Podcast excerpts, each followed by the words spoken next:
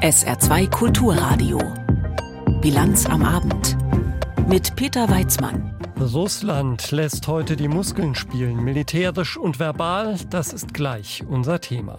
Außerdem berichten wir über eine Anhörung zur Asservatenvernichtung im Fall des Priesters Dillinger und sprechen über möglichen Tiefseebergbau und seine ökologischen Folgen. Schönen guten Abend.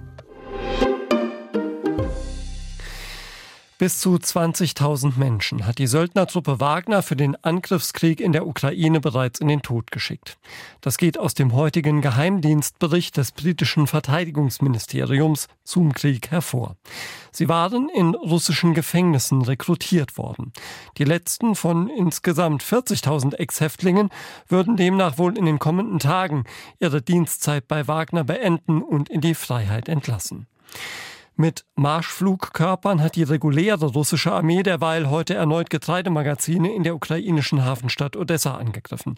Ein Lager sei getroffen und in Brand gesetzt worden, so der örtliche Gouverneur. 20 Tonnen Gerste und 100 Tonnen Erbsen seien vernichtet. Und Russland hat auch sonst heute versucht, Stärke zu demonstrieren. Aus Moskau Christina Nagel. Es ist, als ob das russische Verteidigungsministerium mit den Bildern vom Marinemanöver noch einmal unterstreichen wolle, dass es Moskau ernst meine mit einer weitgehenden Blockade der ukrainischen Seehäfen im Schwarzen Meer.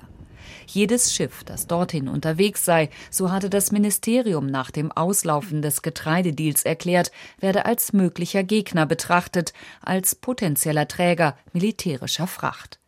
Marine- und Luftstreitkräfte übten nun demonstrativ das Abriegeln bestimmter Seegebiete, das Festsetzen von Schiffen, aber auch, wie ein Vertreter des Ministeriums erklärte, die Zerstörung schwimmender Ziele. Während des Manövers wurde auch der Einsatz von Raketen geübt. Der Einsatz war erfolgreich, der Scheinfeind wurde zerstört. Auf einem Bildschirm ist zu sehen, wie ein simuliertes Schiff explodiert. Es ist nicht die einzige Warnung an diesem Tag. Der russische Präsident Wladimir Putin drohte Polen offen wegen einer geplanten Verlegung von Truppen in Richtung Belarus, wo in den vergangenen Tagen immer mehr Wagner-Kämpfer eingetroffen sind, die nahe der polnischen Grenze nun belarussische Soldaten trainieren. Was Belarus angeht, so ist es Teil des Unionsstaates. Eine Aggression gegen Belarus wird als Aggression gegen die russische Föderation gewertet. Darauf werden wir mit allen Mitteln reagieren, die wir zur Verfügung haben. Doch damit nicht genug. Putin warf Polen auch vor, die Westukraine besetzen zu wollen. Aus diesem Grund, so behauptete er zu Beginn der Sitzung des Nationalen Sicherheitsrates, werde dort eine polnisch-litauisch-ukrainische Militäreinheit geplant. Eine weitere doppelte Botschaft, die neben all den vagen Warnungen vor möglichen militärischen Konsequenzen unter den westlichen Verbündeten Zwietracht und Zweifel säen soll und die dem russischen Volk zeigen soll, wie wichtig es ist, dass Russland an so vielen Fronten weiter kämpft. Und das, wie Putin betont, erfolgreich. Die Gegenoffensive der Ukraine komme nicht voran, die Waffenarsenale der NATO seien langsam erschöpft. Die vorhandenen Produktionskapazitäten im Westen lassen es nicht zu, die Bestände an Militärtechnik und Munition wieder aufzufüllen. Der Ukraine, so Putin weiter, gingen die Kämpfer aus, die Moral sinke und auch die öffentliche Meinung in Europa ändere sich. Die Europäer, auch die Vertreter der europäischen Eliten sehen, dass die sogenannte Unterstützung der Ukraine im Grunde genommen eine Sackgasse ist. Ein leerer und endloser Verlust an Geld und Kraft. Es klingt, als müsste Russland nur noch ein bisschen durchhalten und mitziehen, vielleicht auch bei dem, wovor viele Angst haben, vor einer neuen Mobilisierungswelle. Seit Tagen wird darüber spekuliert, auch weil gerade an Gesetzesänderungen gearbeitet wird, die das Verweigern deutlich schwieriger machen. Während gleichzeitig mit der Ausweitung des Einberufungsalters Grundlagen geschaffen werden, um auch im Rahmen der regulären Wehrpflicht noch mehr Männer einziehen zu können. Christina Nagel war das aus Moskau. Bei Verdächtigen heimlich mithören und mitlesen. Für die Polizei ist das ein wichtiges Instrument, wenn es um die Aufklärung von Straftaten geht. Aber das ist natürlich auch ein erheblicher Eingriff in die Grundrechte. Die Bundesregierung will die Regeln für die digitale Überwachung nun verschärfen. Das geht aus einem Gesetzentwurf von Bundesjustizminister Buschmann von der FDP hervor. Berthe Sönnigsen. Sicherheitsbehörden können die Kommunikation von Verdächtigen abhören, wenn eine Richterin oder ein Richter das genehmigt hat. Das gilt längst nicht mehr nur für Telefongespräche, sondern auch für verschlüsselte Messenger-Dienste wie WhatsApp. Allerdings soll diese Art der Überwachung begrenzt werden. Das geht aus einem Gesetzentwurf zur sogenannten Quellentelekommunikationsüberwachung hervor, der dem ARD Hauptstadtstudio vorliegt. In Zukunft soll die Überwachung nur in ganz bestimmten Fällen möglich sein. Zum Beispiel, wenn der Verdacht besteht, dass eine besonders schwere Straftat wie Mord oder Totschlag begangen wurde. Und nicht mehr wie bisher, auch wenn es zum Beispiel um Urkundenfälschung ging. Auch die Regeln für eine Online-Durchsuchung sollen verschärft werden. Bei einer Online-Durchsuchung kann die Polizei mit einer Überwachungssoftware alle Dateien und Programme auf PCs, Tablets oder Smartphones einsehen. Eine dauerhafte Live-Überwachung von Verdächtigen soll auch in Zukunft nicht erlaubt sein. Das bedeutet, Ermittlungsbehörden dürfen nicht die Kamera oder das Mikrofon von Verdächtigen aktivieren, etwa um diese dauerhaft zu überwachen. Die Online-Durchsuchung soll zudem nur als letztes Mittel eingesetzt werden. Nur wenn sich eine Straftat auf andere Weise kaum oder gar nicht aufklären lässt. Bislang kommt sie ohnehin selten zum Einsatz. Laut Bundesamt für Justiz gab es im Jahr 2020 nur acht Online-Durchsuchungen. Die Überwachung von digitaler Kommunikation spielt natürlich auch eine Rolle beim Kampf gegen organisierte Kriminalität. Beim Treffen der EU-Innen- und Justizminister war dieser Kampf gestern und heute ein wichtiges Thema. Denn Probleme damit gibt es in allen 27 Mitgliedstaaten und die Kriminellen, die operieren ja längst über Grenzen hinweg. Matthias Reiche.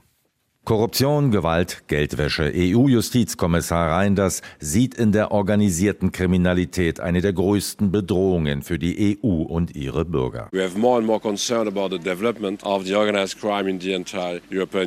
Dabei geht es um Waffen oder Menschenhandel, Cyberkriminalität und vor allem Drogenhandel, mit dem fast 40 Prozent aller kriminellen Aktivitäten in der EU im Zusammenhang stehen, wie Spaniens Justizministerin Pilar Job Cuenca sagt.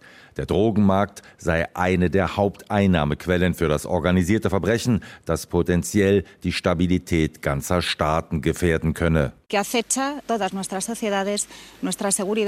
betrifft alle unsere Gesellschaften, unsere Sicherheit. Diese schweren Verbrechen wie Waffen- oder Drogenhandel stehen in engem Zusammenhang mit Korruption und Geldwäsche. Und mit den Einnahmen entsteht ein verzweigtes illegales Finanzsystem zum Schaden unserer Volkswirtschaften.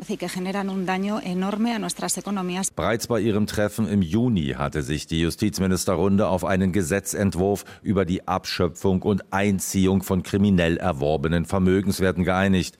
Demnächst wird darüber im Rat der 27 Mitgliedstaaten entschieden.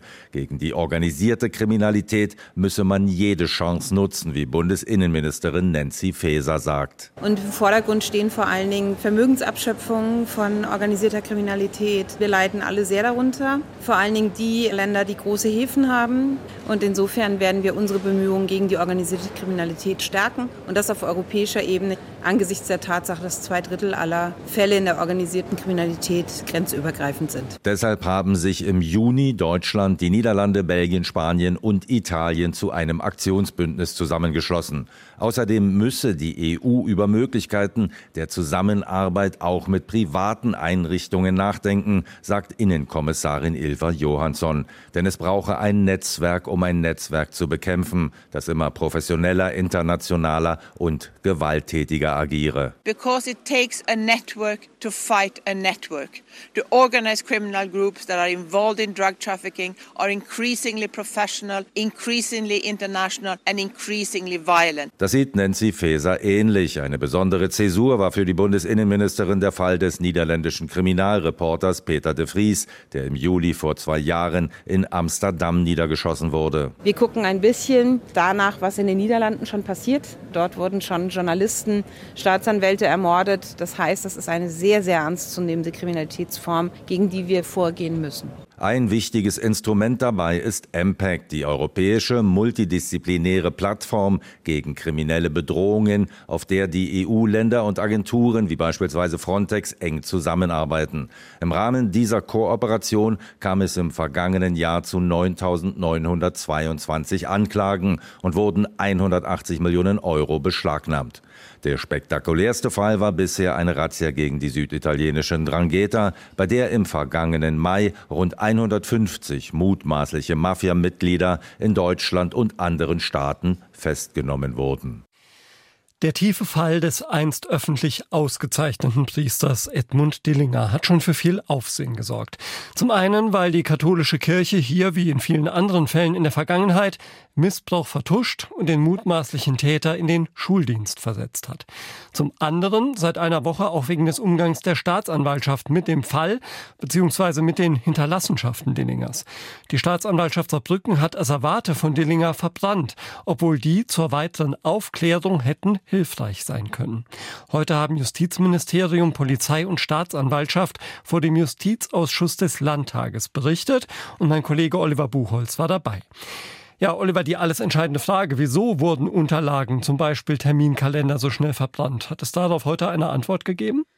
Zumindest keine zufriedenstellende, wenn auch viele Erklärungsversuche im Ausschuss wurde sehr detailliert beschrieben, was da im Einzelnen wann mit wem besprochen wurde, was protokolliert wurde, was nur mündlich abgesprochen wurde und so weiter und so fort. Aber am Ende immer wieder die Erkenntnis, es war der Fehler von Einzelnen, insbesondere von einem einzelnen Staatsanwalt, der hier eben voreilig und scheinbar ohne groß zu überlegen die Vernichtung angeordnet hatte. Wieso? Diese Frage ist eben weiter offen. Da sei noch mehr Aufarbeitung nötig, hieß es dann aus dem Ausschuss. Einen kuriosen Hinweis auf die Eile gab es dann aber doch. Und zwar hatte in der Asservatenkammer, also wo diese Unterlagen waren, eine Grundreinigung und eine Bodenversiegelung angestanden. Dafür gab es einen Termin, dass eine Firma vorbeikommt und das macht. Und eben deswegen wurde kurz vorher noch ein Vernichtungstermin angesetzt. Und dabei wurden eben die Unterlagen von drei anderen Fällen und eben die von Herrn Dillinger so zeitnah dann entsorgt. Also die Asservate sind jetzt definitiv weg. Bleibt die Frage, hat man sie denn tatsächlich einfach so vernichten dürfen? Das ist die große Frage, aber wie es im Moment aussieht, war das rechtlich schon sauber. Die Staatsanwaltschaft hat ja geprüft aufgrund dieser Unterlagen, ob es Hinweise auf noch andere Täter gibt oder noch nicht verjährte Taten, hat das also alles in Augenschein genommen und ist schon vor einigen Wochen zu dem Ergebnis gekommen, nein, solche Hinweise gibt es nicht dann war eigentlich der Punkt erreicht, wo diese Asservate dann an den Neffen, der ja der Erbe von äh, Edmund Dillinger ist, herausgegeben werden konnten. Und da gibt's jetzt so Unstimmigkeiten, weil eben diese Gespräche nicht alle ordentlich protokolliert wurden. Insbesondere fehlt die Unterschrift auf einem entscheidenden Formular, dass diese Dinge eben verbrannt werden durften. Und da ist also dadurch mindestens mal ein Formfehler, so könnte man es vielleicht sagen, passiert. Aber schlussendlich, die Dinge sind jetzt weg. Ja, also zumindest ein Fehler ist damit schon mal festgestellt. Gibt es auch Konsequenzen für die, die die Fehler gemacht haben? Also gegen den Staatsanwalt, das wurde heute bekannt gegeben, wurde ein Disziplinarverfahren anberaumt. Er hat das wohl auch selber ins Rollen gebracht, weil er, wie er sagt, größtmögliche Transparenz will. Es handelt sich auch um einen Staatsanwalt, der sich wohl noch nie was zu Schulden kommen gelassen hat und der eher bekannt dafür ist, sehr gründlich zu arbeiten. Auf eigenen Wunsch wird er auch nicht mehr mit Jugendschutzfällen oder Fällen von sexuellem Kindesmissbrauch beauftragt. Das ist also im Grunde genommen genommen die einzige personelle Konsequenz. Andererseits will man innerhalb der Staatsanwaltschaft die Mitarbeiterinnen und Mitarbeiter noch mal mehr sensibilisieren, wie man mit Asservaten umgeht, die vielleicht noch Dritte gerne sehen würden. Und auch in Sachen Opferschutz will man sensibilisieren. Und bei der Polizei gilt seit dem 14. Juli eine neue Dienstanweisung, die den Umgang mit Asservaten regeln soll. Demnach ist der Verzicht auf die Herausgabe von Asservaten, das ist ja eigentlich eigentlich eine Voraussetzung für die Vernichtung, unbedingt schriftlich zu vereinbaren. Die Vernichtung von Unterlagen im Missbrauchsfall um den Priester Edmund Dillinger durch die Staatsanwaltschaft war heute Thema im Justizausschuss des Landtages und Oliver Buchholz hat uns berichtet. Hier in der Bilanz am Abend auf SA2 Kulturradio. Der Tiefseebergbau und seine ökologischen Folgen, die beschäftigen uns gleich unter anderem noch. Jetzt haben wir erstmal weitere Meldungen des Tages für Sie mit Tanja Philipp Murer. Der Prozess gegen Ex-US-Präsident Trump in der Affäre um die Mitnahme geheimer Regierungsdokumente soll am 20. Mai nächsten Jahres beginnen. Das hat die zuständige Richterin in Florida mitgeteilt. Trumps Anwälte hatten für einen Termin nach der Präsidentenwahl Ende 2024 plädiert. Trump wird vorgeworfen, in seinem Anwesen in Mar-a-Lago in Florida illegal hunderte vertrauliche Dokumente gelagert zu haben. Er hat die Vorwürfe zurückgewiesen verwiesen. Der US-amerikanische Jazzmusiker Tony Bennett ist tot. Wie die New York Times unter Berufung auf Bennetts Sprecherin mitteilte, starb der Sänger im Alter von 96 Jahren. Er wurde mit Songs wie I Left My Heart in San Francisco weltweit bekannt. Bennett veröffentlichte mehr als 70 Alben und gewann 19 Grammys. Das Urteil gegen den zweifachen Polizistenmörder von Kusel ist rechtskräftig. Der Bundesgerichtshof in Karlsruhe hat die Revision des Mannes verworfen. Das Landgericht Kaiserslautern hatte im vergangenen Herbst den damals 39-Jährigen zu lebenslanger Gefängnisstrafe verurteilt und die besondere Schwere der Schuld festgestellt. Damit gilt eine Haftentlassung nach 15 Jahren als ausgeschlossen.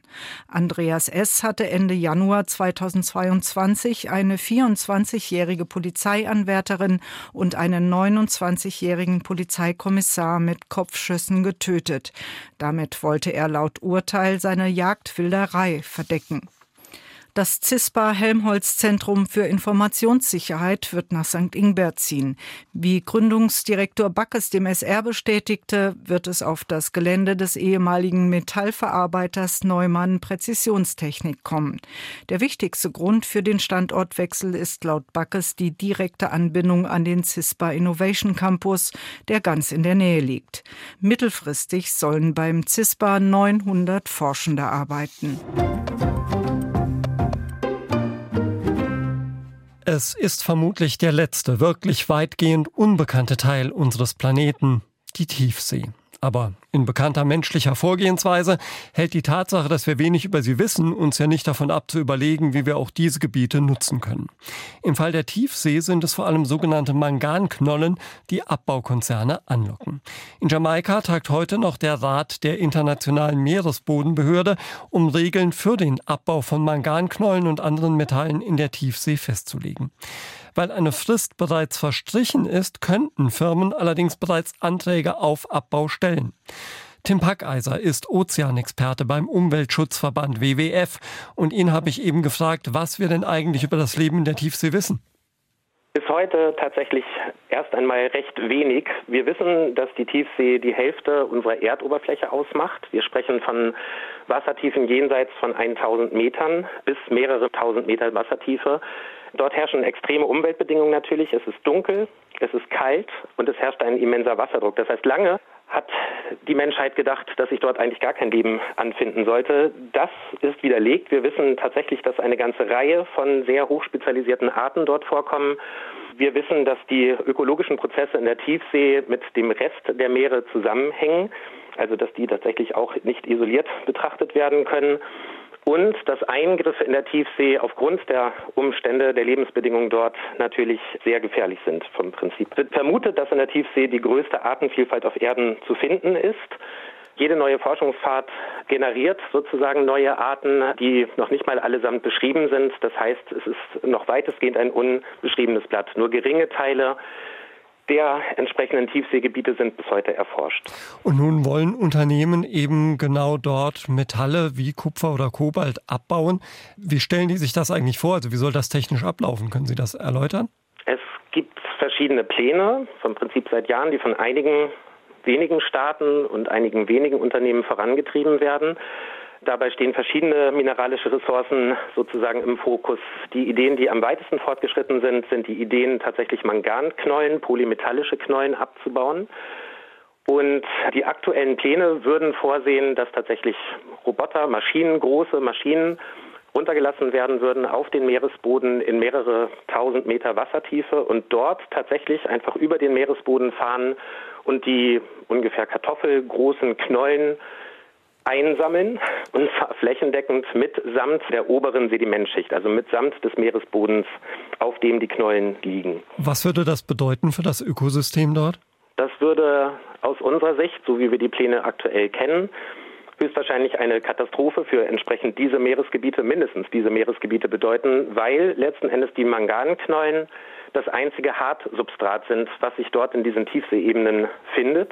Und sämtliche Arten, die bisher bekannt sind, beschrieben wurden, hängen in irgendeiner Art und Weise von diesen Manganknollen ab. Sie leben da drauf, darunter, sie verstecken sich, sie finden dort Nahrung, Sie laichen eventuell dort. Das heißt, genau dieses Substrat, konkret der Lebensraum sämtlicher Arten in diesen Gebieten, würde entfernt werden. Das ist das erste und eindeutige Problem mit dem wir es zu tun hätten. Des Weiteren werden dann die Manganknollen sozusagen an die Wasseroberfläche auf Schiffe oder Plattformen getragen und das Sediment, das heißt das Weichsediment des Meeresbodens, das wird wieder zurückgeleitet ins Meer.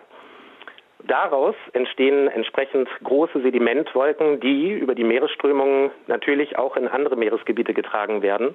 Und dort befürchten wir natürlich entsprechend Auswirkungen auf sämtliche Tiere, die sich in der Wassersäule aufhalten, also vor allem natürlich dann große Fischschwärme, als auch, dass sich die Sedimente irgendwo im Meer wieder ablagern und damit natürlich auch dort in diesen Gebieten die Tiere entsprechend oder die Biodiversität beeinträchtigen können. Ja, die Folgen wären also absehbar massiv. Nun wird in Jamaika gesprochen über diesen Abbau derzeit bei dieser Konferenz. Wie entwickeln sich denn diese Gespräche dort Ihrer Kenntnis nach? Na, die Staaten, die aktuell in Jamaika bei der Internationalen Meeresbodenbehörde verhandeln, sind dabei weiter an dem Regelwerk zu arbeiten, das Regelwerk für einen potenziellen Abbau dieser Ressourcen. Es wird konstruktiv gearbeitet, weil das alles unter Zeitdruck ja zuletzt gelaufen ist. Wir können aber festhalten, dass weiterhin zahlreiche Fragen offen sind, nicht beantwortet sind und dass sich bei vielen Detailfragen, wenn es an das Regelwerk geht, einfach komplett konfliktive Positionen darstellen. Das heißt, es gibt unterschiedliche Interpretationen oder auch Ansichten, wie das Regelwerk aussehen soll. Das heißt, es gibt viele, viele offene Fragen, die noch geklärt werden müssten. Und aus unserer Sicht wird das natürlich Zeit in Anspruch nehmen. Was könnte so ein Regelwerk denn leisten? Der Gedanke eines Regelwerks legt ja nahe, dass es möglich ist, die ökologischen und die wirtschaftlichen Aspekte irgendwie zusammenzubringen, also eine Art ökologisch vertretbaren Abbau ins Werk zu setzen. Ist das überhaupt denkbar? Es ist zumindest die Maßgabe, die internationale Meeresbodenbehörde und dann damit die vertretenen Staaten sind angehalten, nach dem Seerechtsübereinkommen der Vereinten Nationen die Meeresumwelt effektiv zu schützen. Das ist tatsächlich Maßgabe, an die sich auch die Staaten aktuell bei den Verhandlungen halten müssen. Und genau dann steht die Frage im Raum. Das heißt, ein Regelwerk müsste natürlich sicherstellen, dass wenn ein Abbau erfolgen sollte, dass dennoch die Meeresumwelt und sprich damit auch die Artenvielfalt erhalten und geschützt bleibt. Und wie sich das vereinbaren lässt, das ist tatsächlich die Frage, die wir uns stellen weil, wie beschrieben, wenn dort tatsächlich der Lebensraum großflächig gestört wird oder eben tatsächlich zerstört wird, abgetragen wird, können wir uns nicht vorstellen, dass das irgendwie in Zusammenklang zu bringen wäre mit sozusagen dem Auftrag, die Meeresumwelt zu schützen.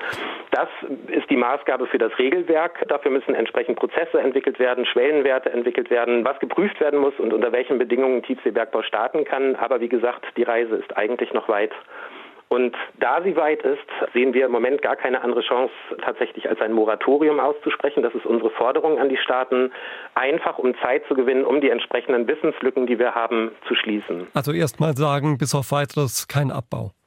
Ja, ganz eindeutig, einfach weil zum jetzigen Zeitpunkt nicht ausreichend Wissen vorhanden ist oder Kenntnisse vorhanden sind über das Leben in der Tiefsee und über die konkreten Folgen von den geplanten Abbaumethoden. Dafür müsste das tatsächlich erst einmal besser beschrieben werden, sozusagen, oder müssten die Meeresgebiete besser beschrieben werden. Und erst wenn wir diese Informationen haben, kann eigentlich das Regelwerk erst fertiggestellt werden. Sagt Tim Packeiser, Ozeanexperte beim Umweltschutzverband WWF. Mit ihm habe ich über die Folgen eines möglichen Tiefseebergbaus gesprochen. Kommen wir zur Tierwelt in Deutschland. Da gab es mal Brillenkaiman Semi. Der war 1994 seinem Besitzer in Dormagen entkommen und wurde fünf Tage später aus einem See gezogen. Oder Kuh Yvonne. Die war 2011 eine Weile frei durch Oberbayern gewandert. Und eine namenlose Monokelkobra, die vor vier Jahren ein Wohngebiet in Herne in Atem gehalten hat, das teilweise evakuiert wurde. Das mit dem Evakuieren wäre im Fall der ebenfalls namenlosen Raubkatzendame schwierig geworden. Denn sie hat sich ja angeblich recht großräumig durch Teile Brandenburgs und sogar den Süden Berlins bewegt. Trotz intensiver Suche ist sie aber nicht gefunden worden. Und heute Mittag ist die Löwin dann offiziell zur Sau gemacht worden. Karl Winterhagen. Die vermeintliche Löwenjagd war dann doch eine Wildschweinsuche. Die Polizei ist heute Morgen nochmal mit zahlreichen Beamten und dem Gemeindejäger in den Wald bei Kleinmachnow marschiert. Als sie wieder herauskamen, immer noch kein Hinweis auf die Löwin. Am Freitagnachmittag hat der Bürgermeister von Kleinmachnow, Michael Grubert, dann Entwarnung gegeben. Es gab keinen einzigen Hinweis bezüglich ähm, eines gerissenen Tieres, einer Löwin oder eines Wildtieres in dem Gebiet.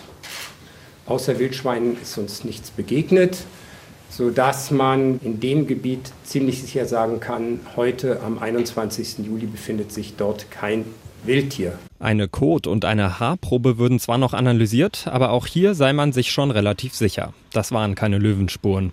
Entscheidend war laut Bürgermeister eine Analyse des Videos, das in der Nacht zum Donnerstag aufgenommen wurde und die ganze vermeintliche Löwenjagd erst auslöste. Der Schluss geht dahingehend, dass zwei unabhängige, wirkliche Koryphäen auf dem Gebiet unabhängig voneinander gesagt haben, es handelt sich nicht um eine Löwin oder um ein Wildtier, sondern da gibt es einige Anhaltspunkte, dass man mit ziemlicher Sicherheit davon ausgehen kann, dass das Tier, was auf dem Bild zu sehen ist, gen Wildschwein tendiert. Sagt Bürgermeister Michael Grubert. Die Form des Rückens und der Beine spreche laut der Analyse klar für ein Wildschwein. Das hatten auch diverse andere Wildtierexperten schon zuvor vermutet.